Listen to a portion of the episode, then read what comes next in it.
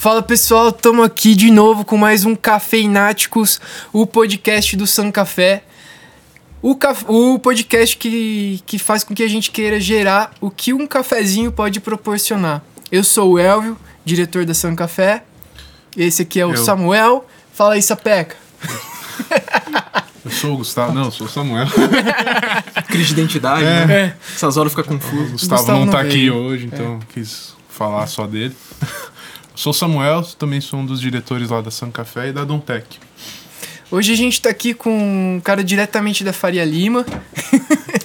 Desvio pequeno. É, o desvio pequeno Faria Lima padrão. De Piracicaba, né? É, de Piracicaba. É, hoje a gente vai ter um papo muito legal de mercado financeiro, de economia, o Fed é economista, mas eu vou pedir pra ele ele se auto-apresentar. Vai lá, Fredão. Bom, eu sou o Fred, Frederico pros mais íntimos. Mas eu sou assessor de investimentos já há três anos, sou sócio do Grupo Etmos. Sou economista de formação, então naturalmente vocês vão ouvir vários depende aqui na conversa hoje. Ixi, Mas... e o Apocalipse. É, o apocalipse, né? O economista, ele nunca afirma nada e sempre tá pessimista com tudo. Mas vamos lá, vamos conversar, ver o que a gente tira desse papo aqui. E tomar um café, né? Que eu sou suspeito pra falar, mas o café de vocês é bom pra caramba. Pô, Ah, obrigado. Obrigado. Cara, é... Pra começar, queria falar assim, a gente é cliente de vocês, né? Tanto eu sou na pessoa física quanto na pessoa jurídica. Mas eu queria que você desse um panorama geral do que qual é o seu trabalho e qual é a principal dor barra é, dor do cliente e solução que você fornece para ele. O que, que você escuta muito sobre investimento, sobre assessoria que você faz? Bom, vou começar então do começo, tá? Uma É, pergunta foi meio complexa, Foi, né? Dá, dá, É. dá pra esticar bastante. Mas a ideia do, do trabalho do assessor ela é bem simples, né? A gente tem um mundo à parte hoje, que é o mercado financeiro. A gente tem ali N termos, a gente tem. Ontem, por exemplo, certeza que vocês viram alguma thumbnail com alguém com cara Da de susto taxa Selic. da taxa Selic. É. Subiu o que vamos fazer agora, como se ninguém soubesse que, Que ia subir, 1%. é. O Banco Central nem tinha avisado já que ia ser esse o aumento, né? É. Mas o nosso papel é basicamente fazer uma tradução. Eu tenho que entender o que o meu cliente quer, o que ele precisa. é, eu tenho que saber como está o patrimônio dele hoje, o que, que ele tem hoje e o que, que ele quer para o futuro. E aí eu vou começar a estruturar um plano para ele, para que ele saia de um ponto A para um ponto B, certo? No menor tempo possível e com o menor risco possível.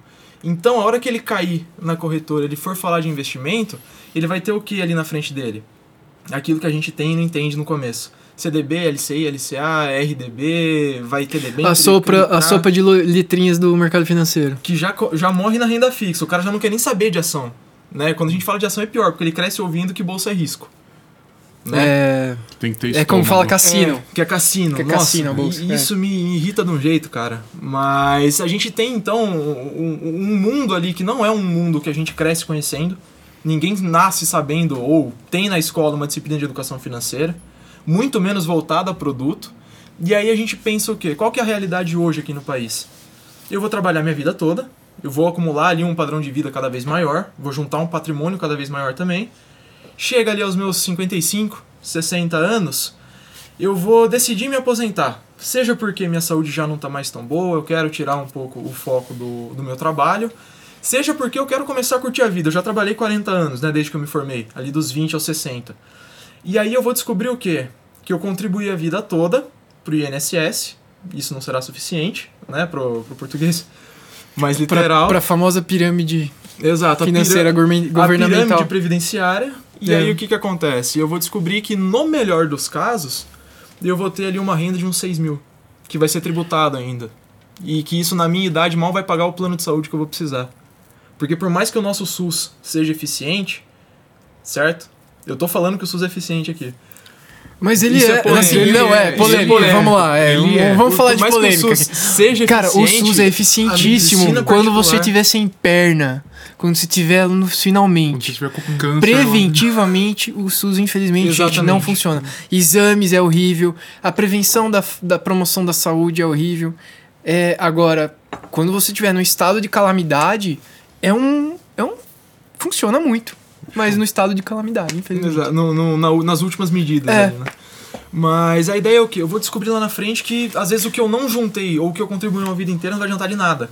Então a minha decisão de se aposentar, ela ou vai ter uma qualidade de vida muito pior do que a que eu tinha antes, ou ainda eu não vou me aposentar. Se eu tenho uma família para sustentar, por exemplo. Então o papel do assessor é o quê? É entender se essa, é, se esse é um dos focos do cliente. Se o cara está investindo para se aposentar, se o cara está investindo para ter uma tranquilidade, né? Cada um vai ter um objetivo ali. Tem cara que tem família, tem cara que não quer saber de família, certo? E a gente tem que entender, tem que mapear isso, trazendo aí sim um CDB aqui, um RDB aqui, um LCI de outro lado, para que esse investimento nessa trajetória de construção de patrimônio ela seja mais segura possível. A gente pare de olhar investimento como risco. Por quê? Assim, o assessor ele não consegue trabalhar pelo cliente. E eu nem me atreveria a fazer isso. Eu não entendo nada de café além de tomar o café que vocês fazem. Certo? Que é muito bom, de novo, fazer o comentário. Diga-se de passagem. Diga-se de passagem. Igual o Neto. Começa a rasgação de seda aqui. Né? Mas eu não entendo nada do café. E eu não faria com a qualidade que vocês fazem metade do serviço que vocês fazem. Só que eu entendo de investimento. E do mesmo jeito que vocês constroem patrimônio, às vezes por não olhar ou por não entender como funciona a segunda parte, que é cuidado que vocês já construíram, vocês perdem com a mesma velocidade que vocês ganham. Aí vem taxa abusiva do banco, vem taxa de administração alta, vem produto que não está alinhado com você, vem capitalização no meio. Meu Deus do céu, quando cai capitalização dá, dá dor de cabeça até, mas aparece. Então a gente começa a fazer o quê? A cuidar de algo que já está sendo sólido. Eu acho que todo mundo devia ter um assessor de investimento, devia ter educação financeira suficiente para quê? Para poder cuidar pelo menos do que já construiu. Né? Porque por não conhecer, a gente entra em financiamento aos 20. A gente logo que faz 18, a gente financia carro. Aí quando a gente para para fazer a conta, a gente pagou três carros num carro que já não vale o que valia. É antecipação de sonho, né? Total, total. Total. Né? Então, Tô vendo você tá falando umas coisas meio que te chateia. Vamos já. É. Os mitos né, que tem aí, as promessas que tem. Fala um pouco dessas coisas. De dinheiro fácil, rápido. então cai uns caras assim pra vocês tentar atender e aí vocês já cortam, como que é? Cara, é... sobre promessa de dinheiro rápido. Isso é um negócio que fascina muito, né? É lindo, che- né? Seria lindo eu chegar aqui pra vocês e falar, viu, tem um negócio aqui que vai render sem risco nenhum 10% ao mês. Maravilhoso, né? Eu começo ali com 100 reais em 3, 4, 5 anos talvez, com essa taxa de crescimento. Eu vou ter um 40, PIB pô. maior que muito país. É. Na proporção, né? É, Na- nos se eu juros faço- compostos. Se eu faço é. 10%, cara, Aham. eu, eu mais que dobro o meu patrimônio no ano. Sim. Isso no primeiro ano. Deixa 5, 6 anos. Né? Eu vou ter mais capacidade produtiva que muito, muita microeconomia por aí. Uhum. Então, é, a, a promessa É ela vende justamente pela falta de conhecimento. E aí vai aparecer o cara que vai falar pra vocês a solução milagrosa. Ele vai travestir ali uma pirâmide de quê? De uma tecnologia inovadora. Ele vai trazer algo que é disruptivo, né? Uma tecnologia ali como cripto hoje, que tem ali um, um, um sex appeal, né? É um assunto que tá na moda falar É. de cripto, falar de robô. Quem nunca viu falar o robô da NASA que ficou famoso, né? Não sei se vocês viram. Não. Os caras falaram Que o robô investe? é, o robô investe é a tecnologia da NASA, cara. Virou travesseiro agora pro pessoal vender. Mas. te- É pro cara tentar dormir é pra tranquilo. pôr a cabeça lá. É, pro cara dormir tranquilo. O dinheiro Ou é tá vem rendendo. por cima, né? É. Dinheiro. e- É. Mas então, é, vende. Vende por quê? Porque a gente não sabe dizer se dá pra fazer ou não. Se a gente entende um pouquinho de juro composto, cara, aquela conta do, do começar com 100, com 1000, com 10 mil por 10% ao mês, a gente percebe que não dá certo. Né? Mas a gente não tem essa matemática, a gente não tem noção de lógica hoje na educação. E a gente não tem também noção de finanças pra saber se aquilo é factível ou não. E aí, ó. Vou tomar uma gole aqui. Vai lá, que, que eu tire mais um? Pelo amor de Deus. Com certeza. Ah, Mas- Porque o café é muito bom, né? Café maravilhoso. Mas a ideia é o quê? É, eu, eu tenho aqui no Brasil uma situação que é muito confortável. Ela parece confortável, na verdade. Vamos olhar pro Brasil, e aí já começa o economês na mesa, tá? Me boa, vamos lá, favor. Brasil! Isso é a desvalorização da moeda. Desde sempre, né? de várias moedas. Uhum. E a gente tem um problema muito grande aqui, que é o quê? A gente sempre tem inflação alta. Vocês já repararam Tá que... na veia do brasileiro. É, economia na América do Sul sempre tem inflação alta. Às vezes a gente dá um jeitinho, resolve, mas não dura muito. Volta. E com inflação alta, a gente acaba tendo algo que eu acho que é ainda mais danoso, pelo menos para a parte de educação financeira, que é o quê? Que é juro alto. Quando o juro é alto, eu vou pôr ali, e aí você conversa com o pessoal mais velho, eles vão adorar, eles vão falar pra você do overnight. Ah, eu lembro Você disso. chega pra falar com o pessoal que colocava dinheiro em banco nos anos 80, nos anos 90, puxa, o overnight me dava 3% ao dia. Mas ele tava corrigindo. tava corrigindo a inflação. Quando tava? Então, assim, a gente não sabe perceber, a gente não consegue perceber o quanto a gente ganha e o quanto a gente perde. A gente não tem essa noção. E numa economia que até pouco tempo atrás, 2016, por exemplo, tava com um juro de dois dígitos, cara, eu vou deixar o meu dinheiro na poupança. Se eu deixar o meu dinheiro na poupança, eu tô tirando ali, vamos pegar 14% ao ano, que a gente viu no final do governo Dilma, eu vou pegar uma, uma taxa de poupança ali que é 70% da Selic mais TR, né? TR geralmente tende a zero. Vai ser 70% de 14, 70% de 14 tá ficando mais Dilma ainda o papo, né? Vai ficar, vamos pôr ali em volta de uns 11%. Não, não vou arredondar a conta. Tá. Eu sou economista, não sou engenheiro. Mas 11% ao ano, cara, isento de imposto, é, é um rendimento confortável pra mim. Que eu não saiba quantos preços estão subindo. Eu tô com 100 mil na poupança, cara, eu tô tirando quase mil ao mês. Uhum. Que eu tenho uma casa de 200 mil. Mas e, e essa época quanto que tava a inflação? Cara, tava pra cima de 10% também. Então tava na mesma. E o que, que é pior? E o que, que é pior? Se eu pegasse um tesouro Selic, que é muito menos arriscado, muito mais líquido, já vou entrar nisso, eu tava ganhando até mais. Qual que é a malandragem da poupança? A, a caderneta de poupança ela serve para financiar alguns projetos. Tá? É por isso que ela tem a, a rentabilidade dela definida em lei. É sempre 70% da Selic, não é porque o banco quer. É, é instrumento legal isso. E ela é usada para financiar habitação, para financiar uma série de, de políticas que os governos fazem através Populares. Medidas populares?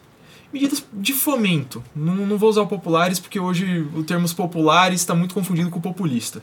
Tá. Né? Não, não vou entrar nesse mérito. Mas o que, que acontece? É uma forma de captação de recurso. Incentivada, porque não tem imposto de renda. Só que se eu for olhar para a lógica, se eu for chegar aqui, Samuel, me empresta dinheiro. O que, que você vai querer saber? Quando você vai me devolver? É uma das coisas. O que mais você vai querer saber? Quanto eu vou te pagar? É. Última coisa, por quanto tempo eu vou querer seu dinheiro? Né? Me empresta seu dinheiro. Ah, eu vou pagar 200% de juro ao mês. Mas eu vou te, deve- devo te devolver daqui 120 anos. Hum. Entendeu? Não, não faz Devolve. sentido. Não faz sentido. Você precisa da liquidez alguma hora. Exato. E aí o que, que acontece? Eu vou ter, nesse, nesse momento, três coisas para olhar quando eu for considerar o meu investimento. Eu vou ter prazo, eu vou ter rentabilidade e eu vou ter risco. Como é que eu faço para saber se o meu investimento é bom? Eu tenho que ter ali, por lógica, o quê? O mínimo que eu deveria buscar, o mais líquido possível, que hoje é um dia, D0. des- D1, D1, D1. de hoje para amanhã, e o mais seguro possível. Então, se eu for pensar no que é o dinheiro mais seguro hoje, é eu emprestar para quem na teoria não pode falir.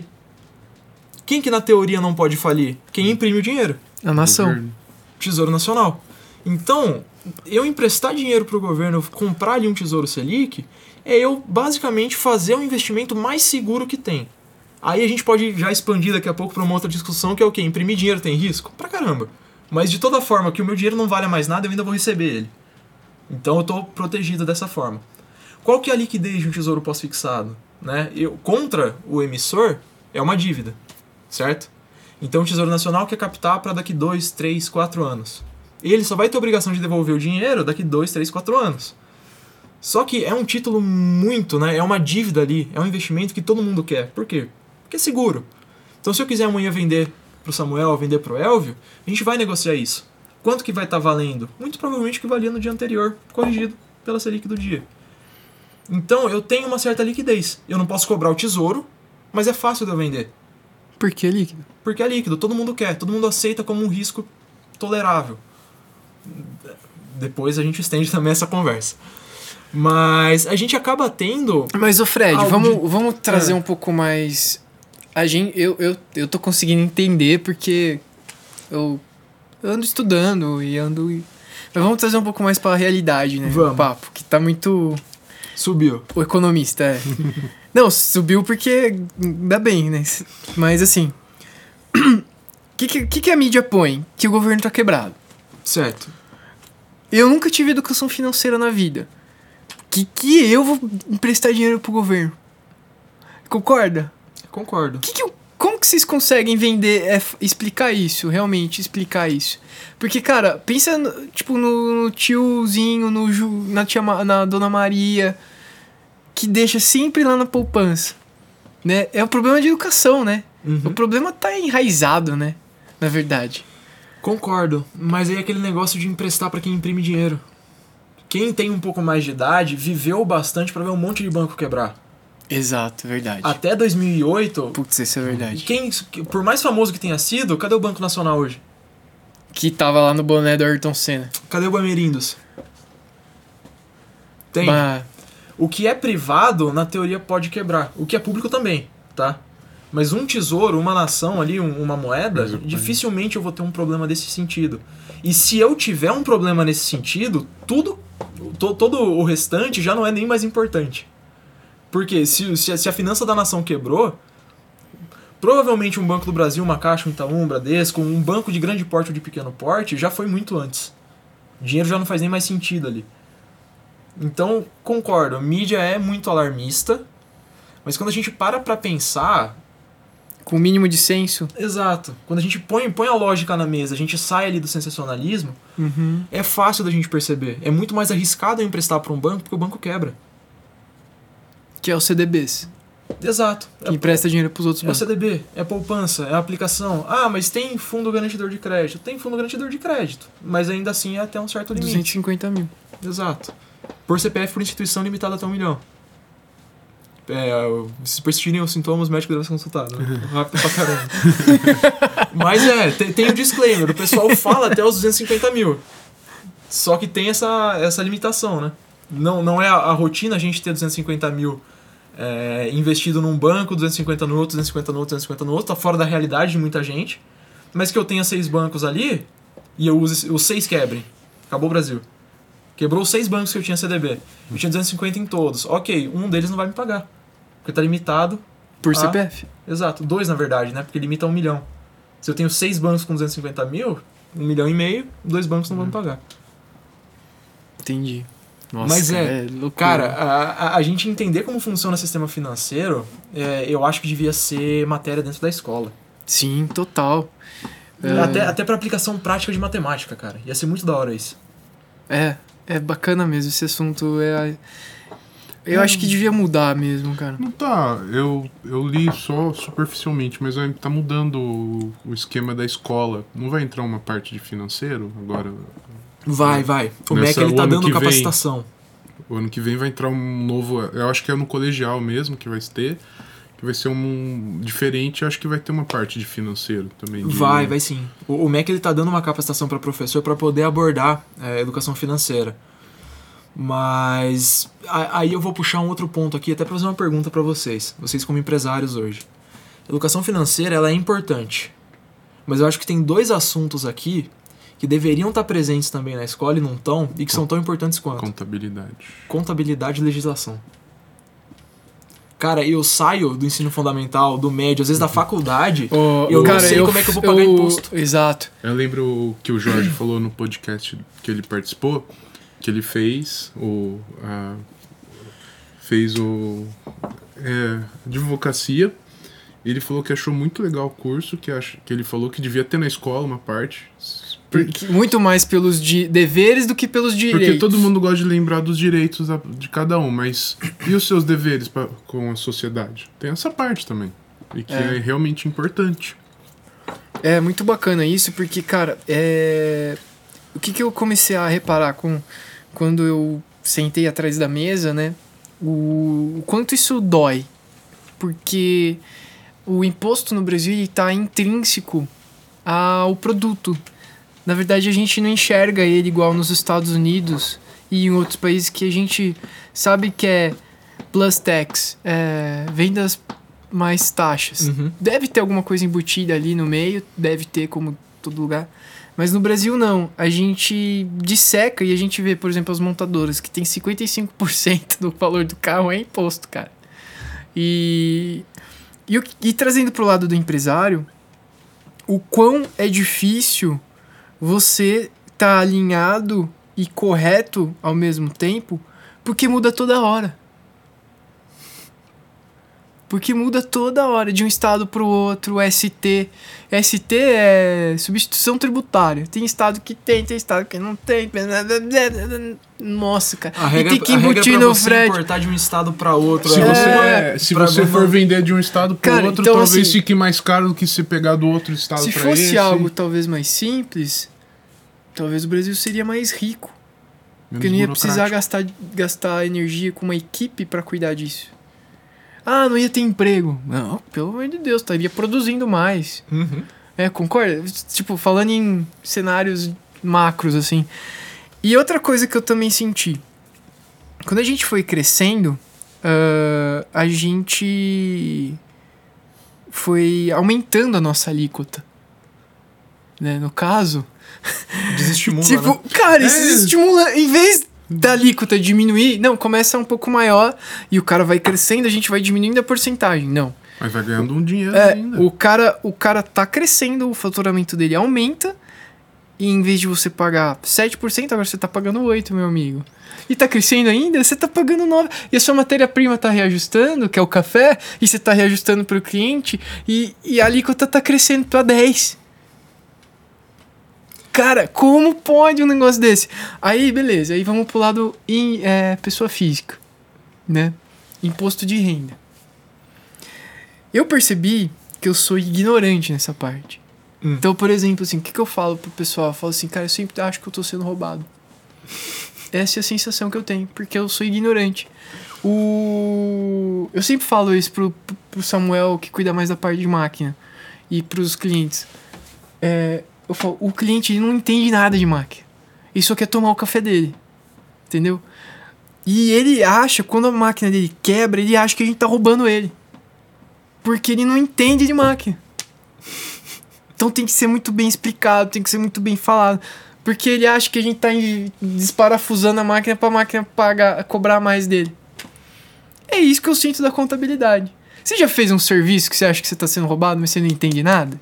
Ou mulher que vai no mecânico. É a mesma coisa. Porque o cara começa a inventar que a mola estragou. Tem gente que faz isso, Mulher infelizmente nada, no eu Brasil. vou no mecânico e já não sei o que o cara É. tá falando. Pô, É, desculpa. É, mulher que, é que assim, a gente. Nós mesmo. É que assim, é. É, eu não entendo nada também. Foi mal. Nossa, me, me- falei se mal. expressou Me errado. expressei errado, pelo amor de Deus. É problematizar agora a minha fala. Mas o. Tudo- tudo hoje é problematizado, né? Mas assim, é, é- já é diferente, entendeu? Inclusive. Então eu percebo isso. No Brasil é essa dificuldade da contabilidade. Imagina se a gente estivesse sendo educado com isso, né? É algo que vai pro resto da sua vida adulta. Você vai ter que passar e pagar imposto. Você vai ter que entender como que é o Brasil. Você vai ter que entender que, na verdade, o Brasil, ele quer você ignorante. Você vai ter que entender que os bancos querem você ignorante.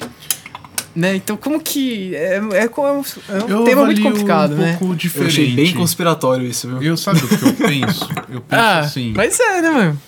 ah, que Tá nem conspiração? Você vai ver o Estados Unidos, vou dar o exemplo, que é um país que eu tive Hum. um contato, que eu tenho tios lá. O que acontece? Você, até em filme mesmo, se reparar, as próprias pessoas fazem imposto de renda delas. Sim. Muito, muita pessoa tem o, o curso para consertar o próprio carro. Gente que tem jardineira, gente rica lá. O que acontece? Porque isso são serviços caros. E o jardineiro ganha bem, né? Exatamente, porque são serviços caros. Aqui no Brasil não, é tudo muito fácil. Bem ou mal você pagar para um cara fazer um imposto de renda, de imposto de renda para você não é, não é um, um absurdo. Então daí o que que faz? Facilita. Ou seja, pessoas são preguiçosas. De vez você pegar para fazer, é, dou um valorzinho, o cara faz para mim. Mas vamos, é, vamos falar... Tava muito conspiracional, então, meu, meu papo. Eu achei muito conspiratório. Não, fulano quer que a gente não, não saiba disso. Não, é, não, me expressei não mal. quer. Não, é uma máfia. É, então vamos falar bem do nosso Brasil. Vamos né? falar bem do nosso Brasil. Vamos falar bem, porque tirando essas coisas, o Brasil é um país extremamente oportuno de, opor- é, e de fortunas. Ele tem muito. Cara, num, num muito jeito de português dar mais certo simples, também. O Brasil é um país incrível, mas é um país que puta merda, velho. O país difícil. Exatamente. Mas aqui tem não ser oportunidade. divertido, né? Cara. Aqui tem muita Então, oportunidade. eu, eu não lembro de ter escolhido a dificuldade no começo do videogame, tá ligado? Eu devia ter corrido pro easy ali, cair no, no, no very hard aqui, mas... Não, e eu converso, isso é legal, mas eu converso com o meu tio, que ele é homem de negócios lá, né, nos Estados Unidos. Ele não entende, cara. Ele, não, ele não entende as coisas, sério, meu. O que, que é o décimo É, terceiro? é, ele, ele pergunta, cara, ele, ele, ele fala assim, ele não consegue entender. Mas enfim, vamos falar, é, vamos falar de outro assunto. Acho bacana a gente, além do Brasil, vamos falar agora de, mone, de moeda, que eu acho Moeda. bacana. Legal, vamos dar que dor de também cabeça. é meio apocalíptico isso, né? Cara, Cara, fala bem?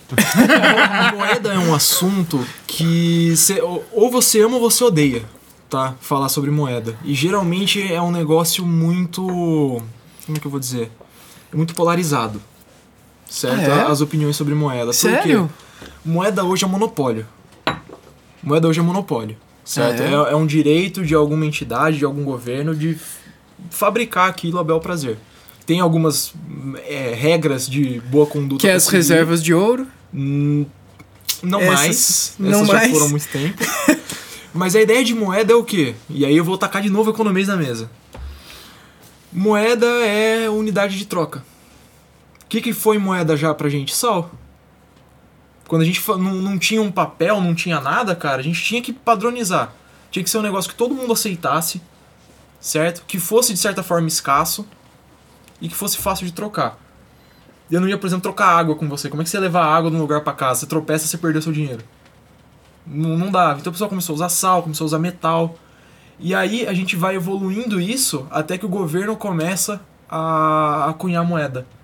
Certo? Por quê? Como, se vocês acharem Em que país isso na história? Cara, Roma, Roma Grécia, antiga, já, já tinha é. moeda. Tá. O dinheiro mesmo vem do denário. Júlio César lá. né? Mas a gente começa a ver o governo então cunhando moeda. Por quê? Se tem um negócio que todo governo sabe fazer, e aí é que começa a ficar polêmico, por isso que eu falei que é, bipo- é- é- é bem polarizado isso, é gastar dinheiro. Gastar dinheiro para governo é muito fácil. Principalmente quando eu tenho um mundo que cresce com guerra, né? Guerra é caro pra caramba. E com uma população que precisa ser entretida. Então, às vezes. Vamos, vamos até trazer pra democracia hoje, né? Não criticando a democracia, tá? Você tá falando do pão e do circo? Tô, tô trazendo é, Política pra hoje. É. Porque o que que acontece? Qual que é o problema hoje? Isso, inclusive, foi o que levou os bancos estatais. Vocês lembram que existia Banespa, Banerj, todo Nossa estado tinha um caixa, banco. nosso banco. É. Cada um emitia sua moeda. Só que qual que era o problema? Eu sou o governador hoje e eu vou ter mandato por quatro anos. Eu vou chegar aqui, eu vou. Pra ser eleito, né? Porque a prioridade de todo governante, não se iludam, é Como- o próximo mandato. Exato, é essa frase daquele economista, né? É sempre chegar no próximo mandato, eu vou fazer o que que eu vou prometer. Por quê? Eu preciso de voto. Como eu vou fazer pra entregar isso, eu descubro depois. Eu vou prometer porque eu quero que as pessoas comprem a minha ideia, né? Me elejam por mais quatro anos. E aí, nos próximos quatro anos, eu já não vou ser reeleito, então eu vou entregar uma parte, não vou entregar uma outra. Estourar bomba pro outro. Eu vou trazer um outro afiliado político meu pra me suceder, vou continuar prometendo e eu vou jogando a dor de cabeça sempre pra frente. Certo? A dívida nunca vai ser minha. Então eu não tenho que ter responsabilidade pra isso. Eu posso prometer o que eu quiser, eu posso gastar o que eu quiser, e aí depois de certo tempo a gente descobre que a gente tá com inflação, não é à toa. Vamos voltar. A gente foi bastante pra governo, vamos lembrar de moeda. Se eu lembro do que que. Aliás, deixa eu fazer uma pergunta pra vocês. O que, que é eu perguntar pra vocês hoje é, qual que é o câmbio de uma moeda? Ou quanto vale um, um saco de café de vocês? O que, que é eu fazer essa pergunta? Dinheiro. É dinheiro. Só que o, o que, que é o preço no dinheiro? O dinheiro é o como eu vou expressar o preço. É o que eu vou trocar com você. Aham. Só que se eu for comprar café, qual que é o preço que você me vende aquele café ali? Um café bom daqui, uns 100 reais. A saca. Porra, você tá brincando, 100 né? reais ali. 100 reais? Qu- quanto que vocês estão Passou fazendo de mil, velho. Passou de mil? Essa Tá é... 1.500. Pessoal do escritório aí, ó. Fazer licitação. Brincadeira. Ah, não, você tá falando de- do pacote. Desse Ah, pacote tô falando aí. da sacaria, cara. Tô falando desse saco aí, cara. Ah, você entendi. Não, aqui é 45. 45? É. Cancela. É, a ideia aqui é o quê? Você troca então 45 reais Eu por tô- um saco de café. Certo? O que, que é o preço? É a razão de troca. É 45 por 1. Quando eu coloco bastante dinheiro na economia, eu tenho um problema que é o quê? Eu estrago uma das pontas. Vamos pensar aqui, por exemplo, em carvão e diamante. Carvão e diamante, no fim do dia, é carbono do mesmo jeito. Certo? Sim. Só que carvão, se eu quiser, eu faço. Diamante, também faço em laboratório, mas é muito mais difícil. A, a facilidade que eu tenho para encontrar um no mundo ela é muito menor. Não à toa o saco de carvão eu compro no posto. O diamante, se eu comprar no posto, provavelmente é de procedência duvidosa. Né? É muito mais difícil de encontrar. E aí a gente traz de volta para falar de dinheiro. Se eu começo a colocar muito dinheiro, o meu dinheiro vai parecer cada vez mais carvão. É a lei da oferta e da Lei demanda. da oferta e da demanda Tá no raça. dinheiro também. E isso é teoria monetária. Só que é a teoria monetária mais liberal. Certo? É. Porque tudo a gente vai presumir aqui que é oferta e demanda. Se eu tenho muito mais dinheiro na economia, seja para pagar a minha eleição, seja para custear uma guerra, seja porque eu prometo muito, seja porque eu tenho um estado muito inchado e que incha cada vez mais, qualquer um desses motivos, eu vou ter uma moeda que vale muito menos. E aí, eu vou perguntar para vocês, eu, dono da máquina de dinheiro, como é que eu vou fazer para pagar isso no fim do dia? Imprime mais. A primeira ideia maravilhosa que a gente tem é o quê? Eu vou tributar. A gente tem essa possibilidade, geralmente é a última. Mas eu vou tributar. Porque é mais po- impopular. É, A tributação é mais impopular. o tributar é muito fácil porque eu crio um inimigo. Se eu for criar um imposto aqui, pensando que a maior parte da população ela tá com uma renda um pouco menor. Hoje a gente tem concentração de renda no mundo, isso é fato. Eu vou colocar então o apoio, eu vou convocar o apoio dessa população para eu tributar uma classe menor. Certo? É muito mais fácil eu aprovar um imposto sobre uma minoria do que sobre uma maioria. E aí o pobre paga. E quando eu não o pobre paga, eu vou falar pro pobre que eu vou tributar o rico. Ah, tá. Hoje o E daí pobre é o quem mais pessoal- paga imposto, tá? É. Eu Hoje sei. o pobre é quem mais paga. Mas eu vou falar que eu vou tributar o rico. Por quê? Porque eu passo uma boa imagem minha. Facilita meu, minha, minha imagem com a população também. Então eu vou começar a subir imposto. Vou começar a tributar o rico. Eu tributando o rico, eu vou começar a perder a eficiência na geração de emprego. Por O rico pshum, manda dinheiro pra fora. Exato. E aí aqui dentro, o que eu poderia às vezes estar pagando de salário, eu tô pagando de imposto, então eu vou contratar menos gente. No fim do dia todo mundo perde. Por um problema que é o quê? É um estado muito grande ou é uma política de, de pão e circo, né, pra, pra Uhum. usar o, o papo do, do Samuel. Mas o problema é sempre o mesmo, eu tô gastando mais do que eu preciso e para isso eu vou jogar mais dinheiro na economia. Certo? Certo. Beleza. Deixa eu fazer uma pergunta pra vocês. Até pra. Ó, inflação tá legal, o assunto. É. Eu, eu me empolgo quando eu falo. Mas se a gente tiver que fazer uma pesquisa bem rápida aqui.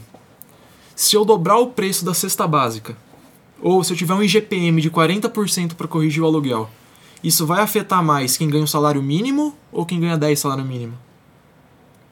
Quem vocês acham que vai sofrer mais? O salário mínimo.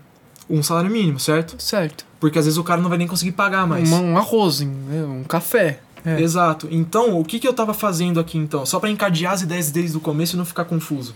Eu tenho um problema que é gasto público, né? Que é o monopólio do dinheiro.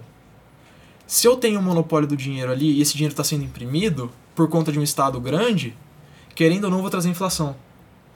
Que eu traga essa inflação, quem vai pagar a conta é o mais pobre. Que votou em mim para eu me eleger Eu prometendo preciso. mais. Então, o que, que acontece aqui? Eu tenho um problema de educação. Porque como eu não entendo de educação financeira, como eu não tenho uma noção de como funciona moeda, eu não tenho essa ideia de inflação, que no, no, no fim ali, dinheiro é oferta e demanda, eu não vou saber votar. Se eu não vou saber votar, com perdão da expressão, vão passar a mão na minha bunda.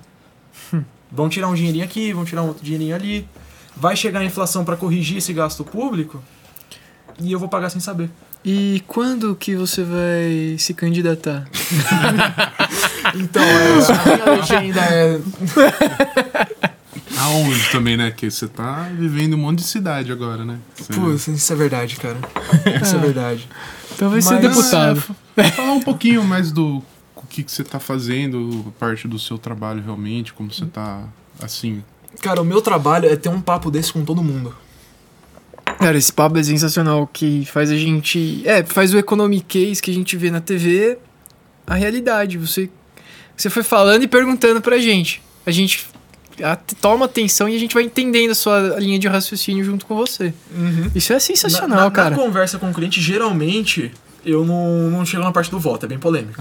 Ah, tá. Mas o meu papel é exatamente esse. Eu tenho que entender, por exemplo, qual- como que vocês estão hoje, pra onde vocês querem chegar, e eu tenho que trazer contexto.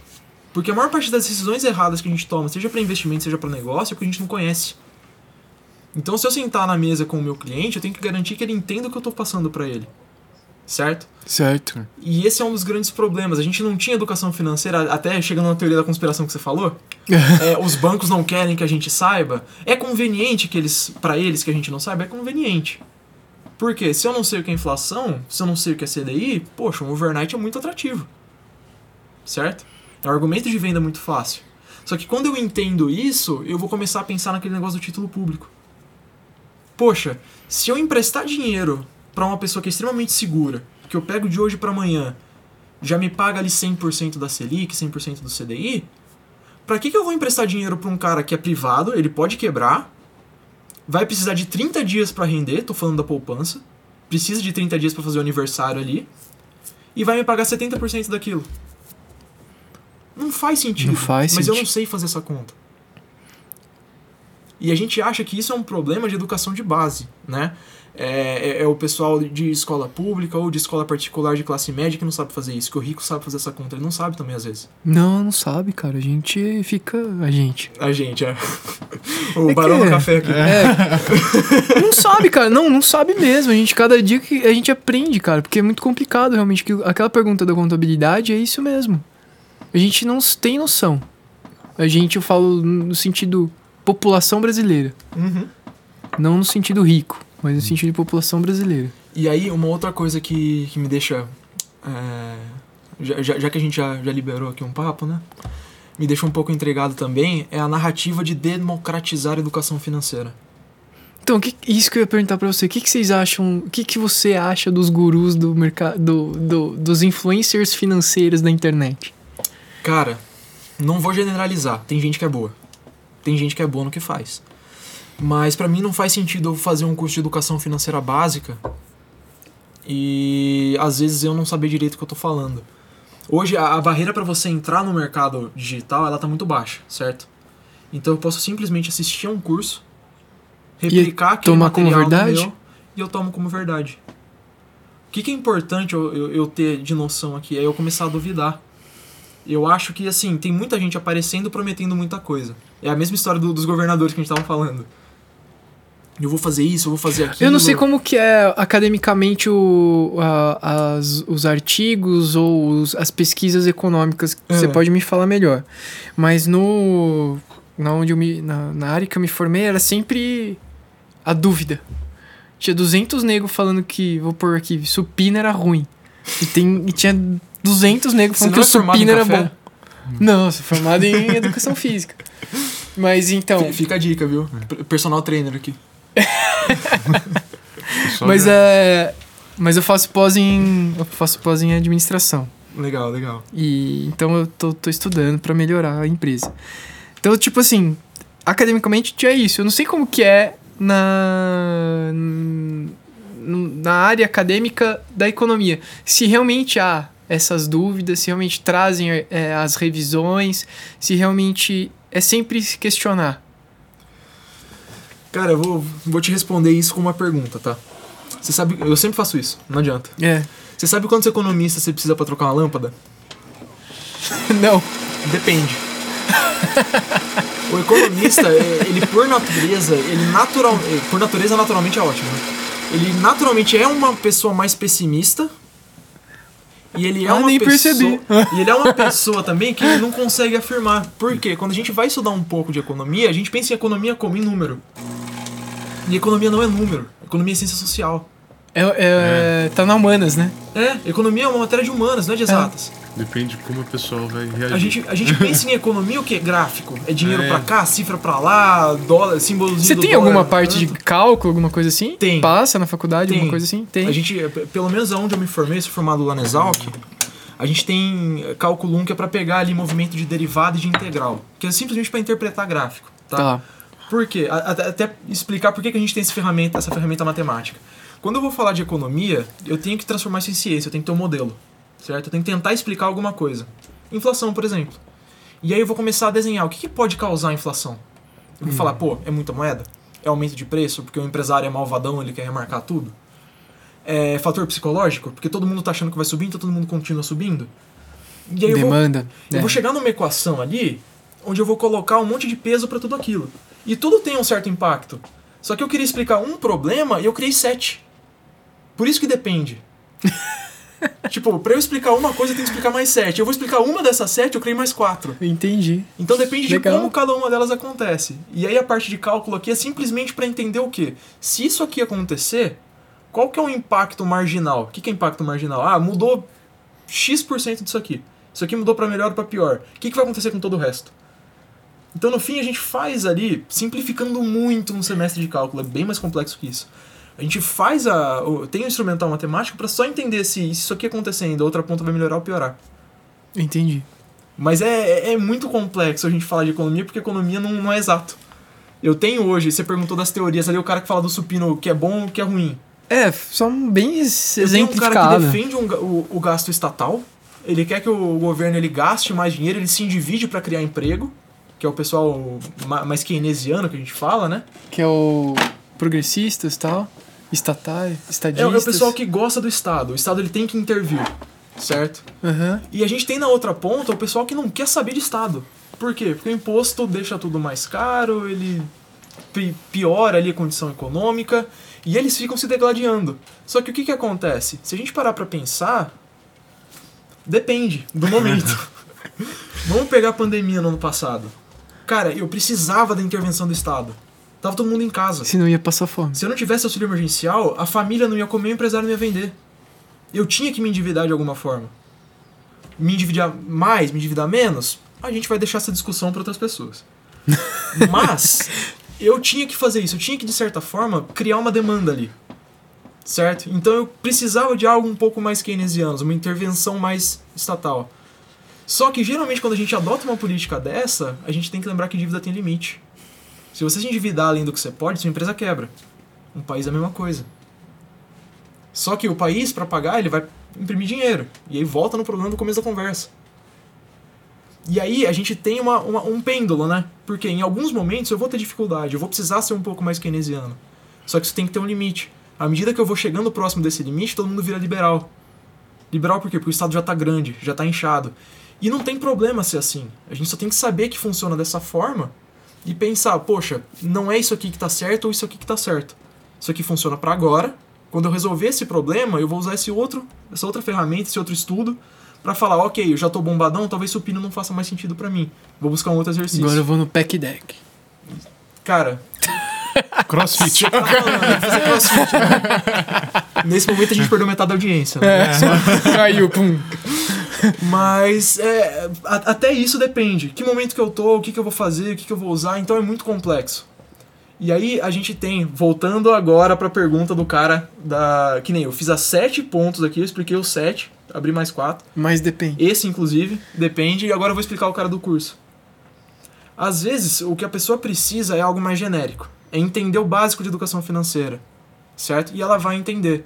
Mas ela não pode assumir isso como verdade imutável. É a mesma coisa o caso de contabilidade, que a gente estava falando. Que é, mu- é mutável Eu tenho que aprender diariamente. contabilidade na escola? Eu tenho. Mas se eu faço isso no Brasil, eu crio um problema muito grande. Eu vou estressar uma geração para aprender contabilidade, Que certo? não- Ele aprender norma tributária, como declarar imposto de renda. Aí quando ele termina de se formar no colegial, que ele aprendeu no fundamental acabou. Hum. Acabou. Vai ter que ficar aprendendo todo ano. Eu vou criar uma ge- uma geração frustrada.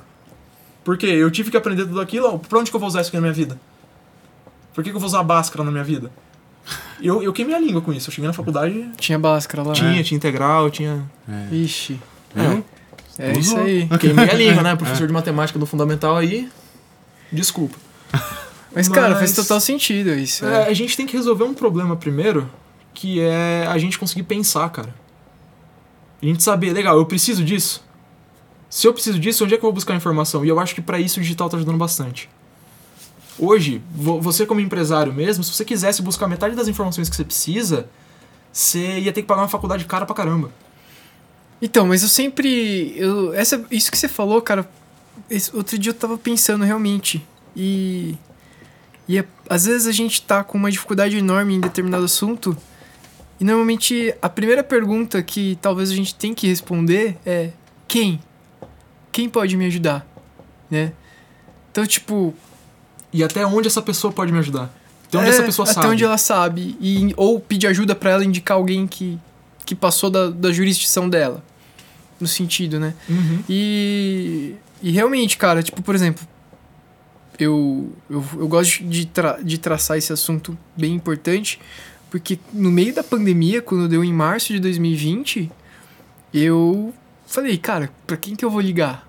E uma, uma das ligações foi pro Lucas. Justamente porque eu não sabia o que fazer.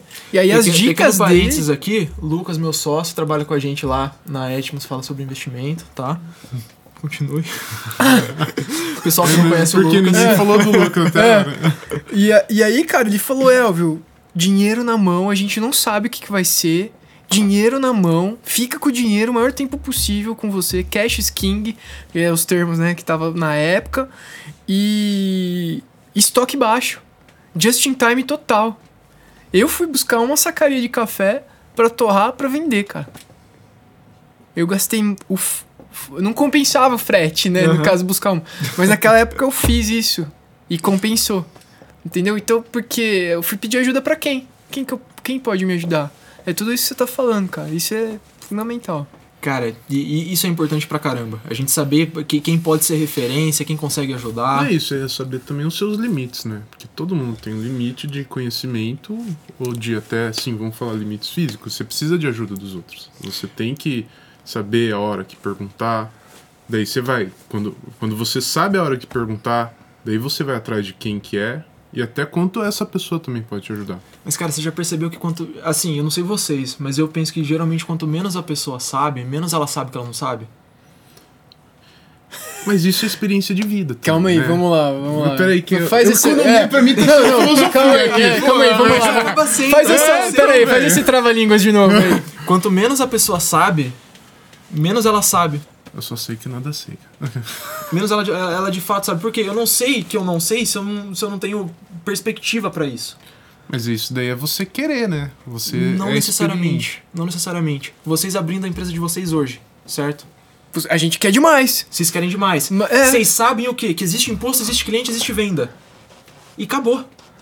É. Daqui pra frente vocês vão dar com a cara na parede e vão descobrir, ó, pra vender eu vou ter que montar esse processo. Pra imposto eu vou ter que analisar vários dependes. Ou seja, talvez eu focar nisso aqui não seja eficiente. Mas agora eu sei que eu não sei isso aqui, eu vou ter que buscar outra pessoa. Eu entendi o que você tá querendo dizer. É um exemplo do que a gente falou com o podcast, podcast do, com o Ari e com o Trevisan. A gente não tinha noção do que a gente precisava. É, é tirar a venda dos olhos. Uhum. É tirar a venda dos Mas olhos, assim, cara. quando Exatamente você se cerca de pessoas assim, chega um momento que chega alguém. Vai chegar alguém que vai tirar a venda dos seus olhos. Cara, eu concordo, mas não necessariamente. Mas tem que ter a mente aberta. Eu concordo, mas depende, é ótimo. né? É. Porque assim, geralmente a gente tá próximo de pessoas que têm um alinhamento ideológico muito próximo da gente. É. Querendo ou não, a gente tá tomando esse café aqui porque a gente pensa um pouco igual. Né? Pelo menos na maior parte das coisas a gente deve concordar. Por quê? Porque senão eu vou brigar com vocês. Não, não é. Jogar não é na verdade? xícara pra. Na verdade, a, a Não, gente eu- briga por torcida de futebol, gente. É. A gente vai brigar por, por muito menos. Eu não. Você- Deus, eu- eu não, não, eu também não, isso. generalizei, Eu tá? não faço isso, não. É. N- Não faz, não? Imagina. Não, eu não, não, eu não ligo. Não liga? Não, isso Tem eu não uma galera torce. que nem sabe que, que time eu torço. Que time você torce? Eu torço pro São Paulo, cara. Mas eu sou de boa. Entendi. Eles não me pagam pra torcer? Não, já vai começar a zoar. São Paulo, crossfit, é isso, vai começar a lista. Eu não falei nada. Ah, eu sou Palmeiras, tá? Eu não sou São Paulino, não, tá? Mas que nem eu falei, eu não me pagam pra torcer e eu gosto Nossa. deles por causa da cor verde. Sem problema, É. cara. Mas a ideia aqui é o quê? Se você torce pra um time, você geralmente vai estar perto de pessoas que têm um gosto parecido, né? Aliás, Sim, você sim. provavelmente torce pro seu time porque alguém da sua família já torcia. Geralmente o seu time é o time do seu pai. Mas, mas daí entra no que o El falou, você tem que ter a mente aberta. Porque pode aparecer gente E é o que, Que o é Ray Dalio fala. Você leu o Ray Dalio? Princípios? É. Um livro de cabeceira. que, Então, ele fala da mente aberta ali num capítulo que. Aquele livro, Fredão. Um dia a gente pode fazer um podcast de li- do, do livro. Pra quem leu. Acho bacana falar, Vamos, fazer podcast de livro. Eu topo. Próximo, hein, galera? Nem perde. Mas assim, cara, aquele livro, quando eu comecei a ler o, a- o capítulo do ego e da mente aberta, as páginas ali mais do 150, 200 e tal, Uhum. mano, só parecia esse, pá, essa porrada na minha cara, velho. É interessante aquilo, né? Essa Mas, parte assim, do ego e da mente aberta. Eu, eu concordo, mas eu não acho que isso é intuitivo. Ter, ter conexões, ter pessoas pra ajudar, ajuda bastante. E aí eu fui redundante pra caramba, né? Ter pessoas pra ajudar ajuda bastante. Você tá Mas muito. Não é, adianta nada se eu pense, se todo mundo pensa igual. Não, e a mas- partir do momento que chegar alguém que pensa diferente, o natural não É é, a eu gente aceitar replicar Mas é lógico, exato. eu por repelir conta ela. que mudança dói. É o que Repelir, aconteceu. replicar, falei. É, Você acha que foi flores fazer as mudanças lá com o pessoal? Não. Até hoje, não Tem, é? tem, tem hora Per- que. Perguntinha bem simples pra já matar isso aqui. Você acha que você lê Princípios cinco anos atrás, você teria lido da mesma forma que você leu agora? Imagina. Você acha que daqui cinco anos, quando você lê de novo, você vai ler da mesma forma? Não. Não dá. É muito princípio. Vamos, É muito princípio. Vamos pôr aqui também na, na mesa. Não dá nem pra gravar quantos princípios são. Mas, cara, ele tem, tem as, alguns princípios lá, algumas coisas que ele vai dissecando. Que, cara, é, é muito legal. Pra mim, assim, nesse momento que eu, que eu li faz alguns meses atrás, serviu demais. Mas eu acho que vamos entrando agora na nossa empresa. Juro que eu não vou falar depende mais. Vai. Agora vai falar, sim. Falando da nossa empresa, uma coisa que é boa, que apesar de, de nós termos o mesmo objetivo para a empresa, temos a mesma ideia, mas a ge- é, entre eu, Elvio e o Gustavo, que não está aqui hoje, é, temos pensamentos muito diferentes. Que às vezes tem atrito, mas que também traz benefícios, porque cada um pensa de uma maneira. E a gente se respeita. Até o É, momento. Ah, que bonitinho. Porque, não, porque ah, você falou, ah, se fosse pensamento diferente, ia brigar, tacar a xícara. Mas não, daí tem, entra a parte de respeito. Você tem que respeitar os outros. É isso aí. E aí, Não falei depende. Depende. Depende Bom. do que a pessoa fala. pra. A gente sempre, quando a gente finaliza né, o bate-papo, Fredão, É. É, a gente sempre pergunta pro, pros convidados é se você pudesse tomar um café com qualquer pessoa no mundo que fosse possível, com quem você tomaria um café? Pessoa viva? O que você quiser, quiser trazer ela de volta do cemitério, pode trazer. deixa eu só perguntar, você ficou surpreso com essa pergunta? Cara, pior que não. Ah, Eu, eu já imaginava que viria, mas. Ele tá ouvindo os ele- podcasts. Ele tá ouvindo o podcast. Ele é É o audi primeiro. audiência, é o primeiro convidado que, que prestou atenção. Mas eu não, não me confesso que eu não me preparei pra ela, cara. Uma pessoa que eu gostaria pra caramba de conversar. Cara, Barão de Mauá. Ô, louco. Agora explica o, o motivo. Barão de Mauá. O cara, em 1800 e quebradeira, foi um dos caras que mais fomentou a infraestrutura no Brasil. Que esse cara tinha de visão, eu acho que a gente não, não viu em muito brasileiro depois disso. O que que ele fez? Cara, ferrovia, ele criou um, ele criou um banco no Império, só, só isso. Então, assim, geralmente o que vinha de inovação pra cá, Vinha na mão dele. vinha na mão dele. Ele chegou a ser mais rico que o Império Brasileiro. E aí vocês entendem por que ele não durou muito. Mas é é uma pessoa que eu gostaria de ter conversado. Pe- Pela ousadia, pe- pelo, pe- pela forma de ver o mundo, tá ligado? Eu acho que agregaria muito. Poxa, e assim, legal, parando pra pensar depois, eu ia conseguir pensar em muitas outras pessoas. Mas assim, Tem uma lista, né? de supetão, Mauá. Eu Acho que é um cara legal pra bater um papo. Barãozão. Barãozão. Porra. Barão do café. Ele era barão do quê? Cara, de Mauá. Aquela cidade ali? Ou não? Cara, não, não Ou a cidade chama por causa dele? Eu, eu acho que o, a cidade chama em, em homenagem. Em homenagem a ele. Entendi. Bom, pessoal, é isso aí. Putz, bate-papo foi top, cara. Nossa, sensacional. É, Posso fala- ter falado uma groselha violenta agora, viu? Do quê? Do- Depende. do- depende, depende. Depende. Se quem veio antes, se veio o Barão ou se veio o Mauá. É, né? galinha e ovo agora. Mas é um cara que, assim, eu, eu queria trocar uma ideia ou ler um pouco mais sobre a qualquer momento. Daí você ia saber responder qual que é. Eu ia saber. Pô, legal. Tá precisando ler, hein, Fredão? Tô, cara. Tá na lista ali. Bom, pessoal, obrigado, obrigado, Fred, por esse convite. E, lógico, muitos convidados virão de novo, porque é muito legal. E acho que a gente devia fazer o próximo aí com, com algum livro, alguma coisa que é bem legal. E obrigado. Cara, prazer estar aqui com vocês. Pessoal que ouviu, assistiu o podcast. É, esse pessoal tem um café muito bom, tá? Eu vim aqui só pelo café, na verdade, não é pela amizade com o Elvio. Mas. Porra, não é seu amigo, velho. Então, mas é por isso que eu Não, eu prefiro falei o que não é Lucas. por causa Não é, é. Por por isso você prefere o Lucas. Essa parte já não foi explicada, ninguém pegou, ninguém pegou na, na audiência. Mas obrigado de novo pelo convite. Se vocês quiserem falar sobre qualquer assunto que possa surgir um depende, me chamem. Opa. tá? Se for pra ser pessimista ou falar que nada sei, tô, tô por aqui. E a gente nem falou de dólar hoje, imagina. Nem falou de Nossa, dólar, ia né? embora o A dólar. sua xícara de café tá meio vazia ou tá meio cheia? É. Cara. Fica pro próximo podcast. Muito boa. Então curte, compartilha. E aquelas frases de youtuber lá. Valeu. Valeu, gente.